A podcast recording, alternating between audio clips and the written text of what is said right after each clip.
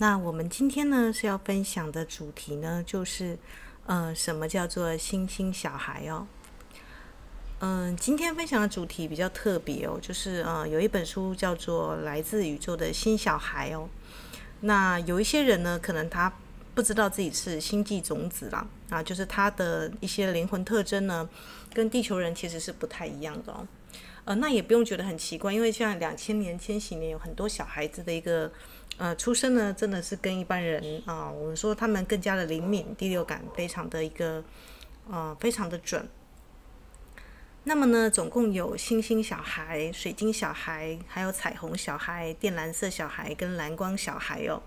那我今天分享的呢是啊、就是星星种子的一个特质哦，啊、就是我们说的这一群小孩子当中比较像外星人的这一群小孩子，啊、呃，他有一些特征是可以去辨识的、那如果你们家的小孩子是这样的小孩子的话，可能就要需要就是呃用比较多的关怀跟爱来去跟他们相处哦，因为星星小孩子他比较没有地球的一个沉重的业力的干扰的一个故事。或者是没有这种遗传的基因哦，所以其实他们有点像小孩子一样，他们有着爱、愉快跟极乐的光明的特质哦。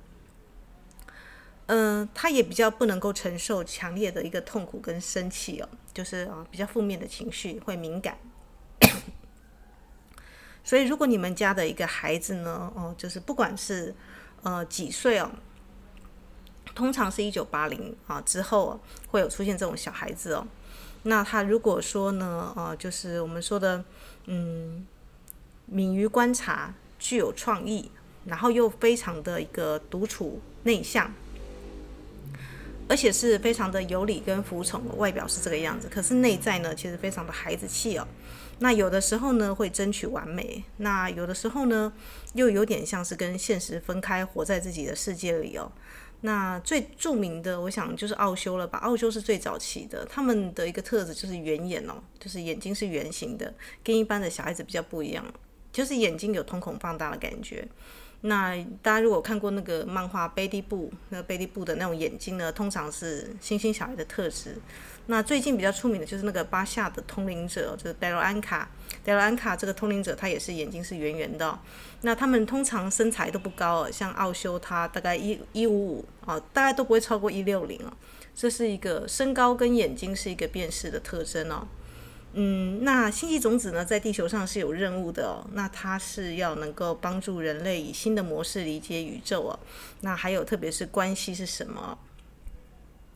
那如果你是星星种子的话，你怎么知道自己是星星种子呢？有五十项问题，你可以问自己，也没有过这样的经验哦。如果答案是大过大概三十以上，基本上就算是了。啊，比方说，呃，第一点，你可能厌恶人工的强光。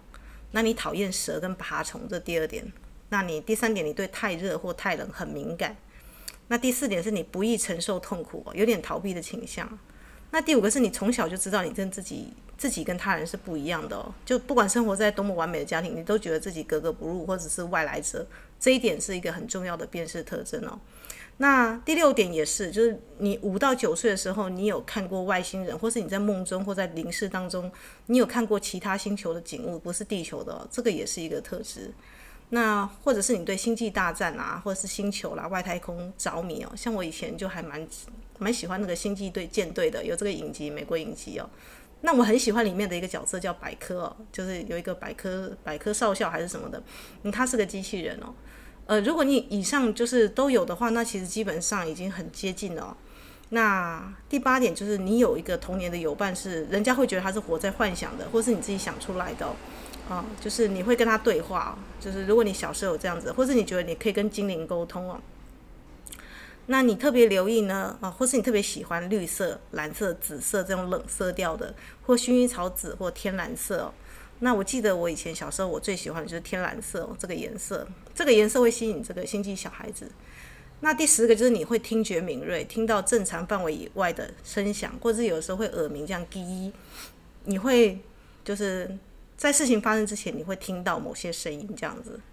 然后还有就是你非常不能忍受噪音哦，比方说人家在施工或怎么样的，就会干扰你的情绪。可能一般人觉得不怎么样，但是对于你而言，你就完全受不了。就是稍微比方说水龙头滴水的声音是滴滴答答啊，或者是那个隔壁在穿墙的声音，在施工的声音哦。嗯、还有最重要就是你非常需要远离人群哦，独处找人分享有关灵性的事情，就是你不能让允许时间被浪费这件事情。我觉得很多星星小孩子都有困扰吧，就是嗯，就是如果你分享的事情不是有意义的事情，基本上你会很就是跳跳开，就是不想去面对这个话题。那还有一点也是，就是你会很渴求，就求知若渴，然后你会无师自通做很多奇怪，大家会觉得你怎么莫名其妙会的事情哦。那还有一点就是，不管星际小孩子几岁，他外表总是看起来比他现在年纪还要年轻哦。大家可以想一下，奥修跟德尔安卡，他们其实都活得还蛮年轻的，因为他有一种孩子气哦。嗯、他们有一些孩子般的自我表达方式，也会令人莞尔哦。那总是精力充沛哦，就是好像一旦有什么梦想，就会就是好像精力用不完一样。这这异于常人的地方在这里。那还有呢，就是不能沾染酒精、药物跟毒品哦，极少剂量也不行哦。哦，所以基本上星星小孩子是不会去碰这些东西的，而且不连连试一下他们都不肯去试哦。啊，因为直觉知道这个这个不太对哦。然后，嗯，通常呢，你会有一些就是出体经验啦，关于外星生活、外星旅行，或者是梦中出游到地球以外的地方，那会梦见自己的身体在飞呀，啊，有这种梦。或者是呢，你会预言梦境哦，比方说，哦、呃，就是你在大学做的梦，可能在研究所的时候实现了，类似这个、哦，你会看到或知道稍后发生的事情，然后你会非常的悲天悯人，呃，会很想疗愈他人，这个就很奇怪，对不对？但是你明明不是医生跟护士，但是你就对疗愈的主题非常有兴趣哦，然后，然后当然有一方面会有点像耶稣基督一样有救世心肠，或者很想解决世界的难题、如果你有的话。呃，还有你坚信有个全知全能的神，纵然没有人跟你说过有神这件事情，但是你就会直觉跟他沟通，而且不不经有任何的牧师或神职人员哦。这个我想应该是很多人 难以置信的，但是星星小孩会这个样子。然后呢，你会一直觉得大部分宗教呢，不论传传统或新的教呢，教导上都缺失了哦，就是缺失了一些要义哦。然后你会沉迷于找出宗教灵性教导上缺失的那个要素，关键是什么？然后你可能呢是过于慢吞吞的那种人，会常错过时间，或是你是非常急性子哦。他他就是两极化，没办法，就是要么就慢吞吞，要么就很急性子哦。然后或者是呢，你感觉在一个地方，可是转瞬呢身在异地哦，会有那种错时的感觉。或是呢，觉得到过某个地方，见过一些人，但那些人啊、表示当时你并不在场哦，或是你在场，那些人觉得诶，你好像不在啊，你怎么会在呢？可是你其实是在的哦。那就是只能说，就是这些小孩子他们有一种遥视的功能。那二十八点我觉得最准啊，就是比常人更易连接到动物，可以跟动物遥距沟通哦。那三十点就是特别留意鸟类的捕猎者，比方说苍蝇跟雕或者是猫头鹰哦，这一种猎型的大型猎型的动物，他们会直觉的也会跟你有连接。那特别是呢，这边就我就看到就很好笑了，就是特别注意猫类，所有的猫都是你的朋友，这一点我们可以跳过。还有就是你会留意有力量的动物，比方说熊啊、狼啊、水牛，这个我有印象，这个我会去摸牛，但一般人好像不会去触碰牛这么庞然大物有角的，但是我会在牛群里面很自然自得其乐。然后呢，你很讨厌城市的生活，非常喜欢乡居跟大自然生活。然后三十四点，不用警示预言家或阴谋论者提出，你自己就能够看到并且分析到社会的根本问题哦，就是你直觉就是知道社会有一些问题哦。然后还有就是觉得自己还有很多东西没有被打开，应该是能量包吧啊。可是啊，星期一种子呢，它是有设定时间闹钟的，或是你到某个圣地，你的能量包才会被打开，就像电脑的随身碟要到这个。原所以星际小孩子要常旅行哦，这个地方是没有办法，因为你就是地球磁山的那个我们说的 USB 的一个下载者啊，所以一定要到圣地去旅行，他就会开启你的能量包。然后你讨厌极度讨厌暴力、打打杀杀跟战争，连看到都不想要，这个这一点也蛮准的。第三十七点，你极度渴求与异性结成终身伴侣，甚至自己已有此想法，就你们的爱特别的长久啦，比较不容易就是。我们说的素食恋爱好像就就比较不会在这一类灵魂上面发生，然后甚至十岁之前你就已经知道情跟爱是什么了，就是很很早熟，哦，这一点就是星星小孩的特质。然后呢，纵然发色不同，你遗传上了你拥有红发或金发的基因哦。如果你是华人的话，你可能偶尔会长出红头发或金色头发，啊，就是会有一些很奇怪的发色出现哦。那你呢？喜欢皮肤稍微白一点哦，或者是哦稍微淡一点的颜色，或者是你的 IQ 异常的高，反应特别的快。那你特特别厌恶男性或女性主导的宗教哦，就是就是偏阳或偏阴你都不喜欢啦，你会得懂得要平衡哦。然后你会留意巨大的、强烈的自然现象，比方说闪电、瀑布跟巨浪，这个都还蛮能够吸引到你注意的。然后你会留意远古的符号，甚至你会看得懂这些符号在讲什么。我讲的就是，如果有人对麦田圈啊或埃及的图腾，那像我之前就是追过麦田圈这样子，很自然都会对这些符，而且你自己也会懂这个图案在讲什么。然后你可能啊，就是我觉得这一点最准了，就是你是博览群书，拥有超乎人类的吸收知识的速度，就是人家可能还要看看个十年或者这样，你可能就是诶接触秒懂。然后甚至这个书看得很快哦，这个这个也是一个特质，特别是对科学、考古、天文跟量子物理有兴趣或留意哦，就是兴趣好像很博杂广泛，但是其实你是在吸收融合在一起的啊，所以你应该也很厌倦这种世俗的工作，比方说要重复反复打卡上班，然后你会不满意帮人家打工哦，就是你其实是在人生当中你是希望有所作为的啊，所以其实星际种子好像不太适合公务人员的特质的工作。然后很讨厌闲事笑话，比方说取笑人家的种族啦、出言秽语啊，这个是蛮讨厌的。以前就很过敏了，嗯，然后呢，会期待地球发生巨变，也知道地球会发生巨变哦。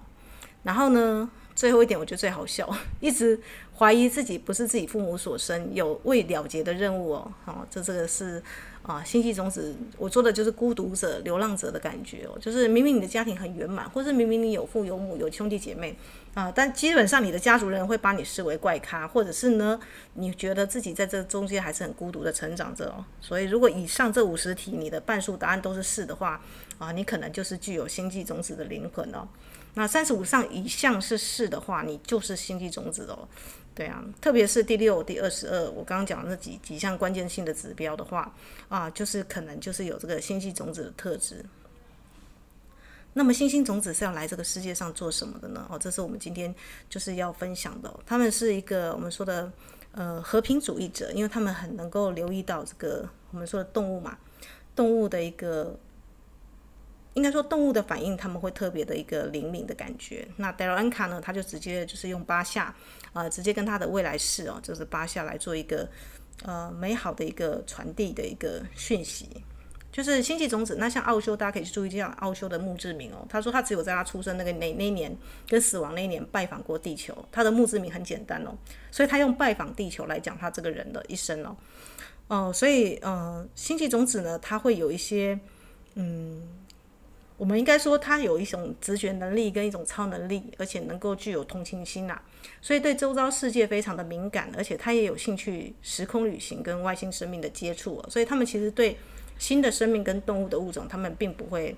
啊、并不会害怕的。对，所以虽然他们有拥有大眼睛，看起来很可爱，对不对？呃，或者是有天使般的脸孔，像个小孩子一样，基本上是诶有点超龄减龄啦啊、所以当星际种子也不错，就是可能就是会看起来比你年纪还要小。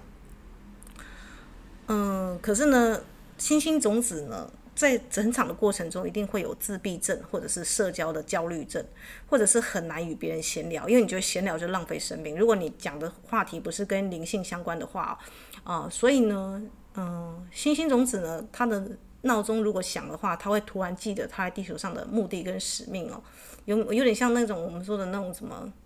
呃。有一些英雄片，大家有没有记得？就突然这个某个英雄醒来，知道自己有个什么东西没有去追寻，就一定要追到底，类似这样的。你的使命闹钟如果响起来的话，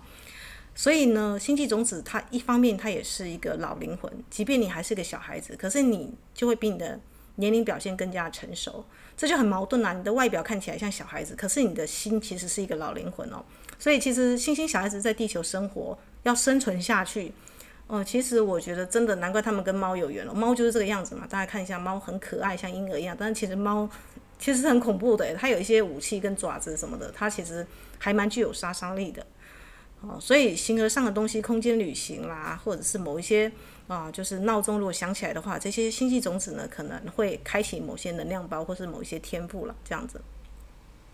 好喽，那我今天呢就大概稍微讲一下，就是为什么星星小孩子会让嗯动物跟小孩子会信任他，或者是诶转瞬之间有很多人会就是跟你靠近哦。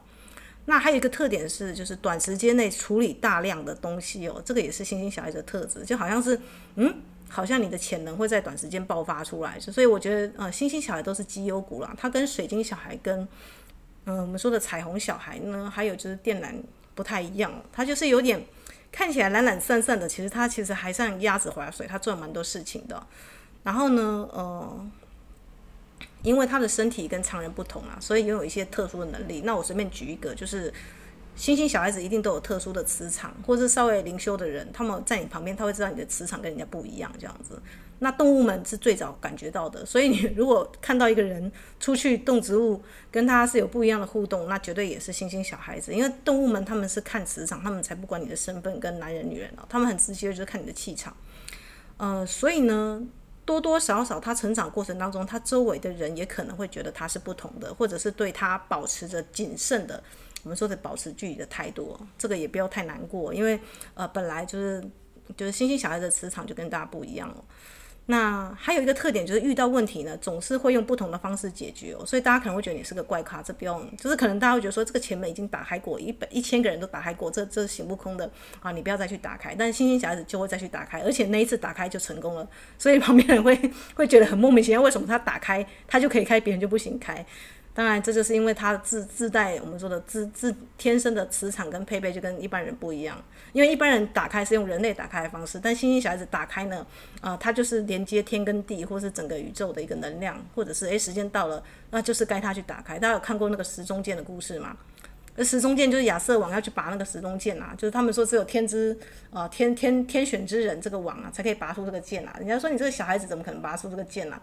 啊，就是这个多多手的那个什么武士啊，所有的那个啊，就是英雄都拔过这支时钟剑，但都拔不起来。你一个小那个亚瑟王去拔的时候，人家说笑死人了。你这个小孩子去拔怎么拔起来？结果他拔那个时间天时地利人和，他就拔起来了。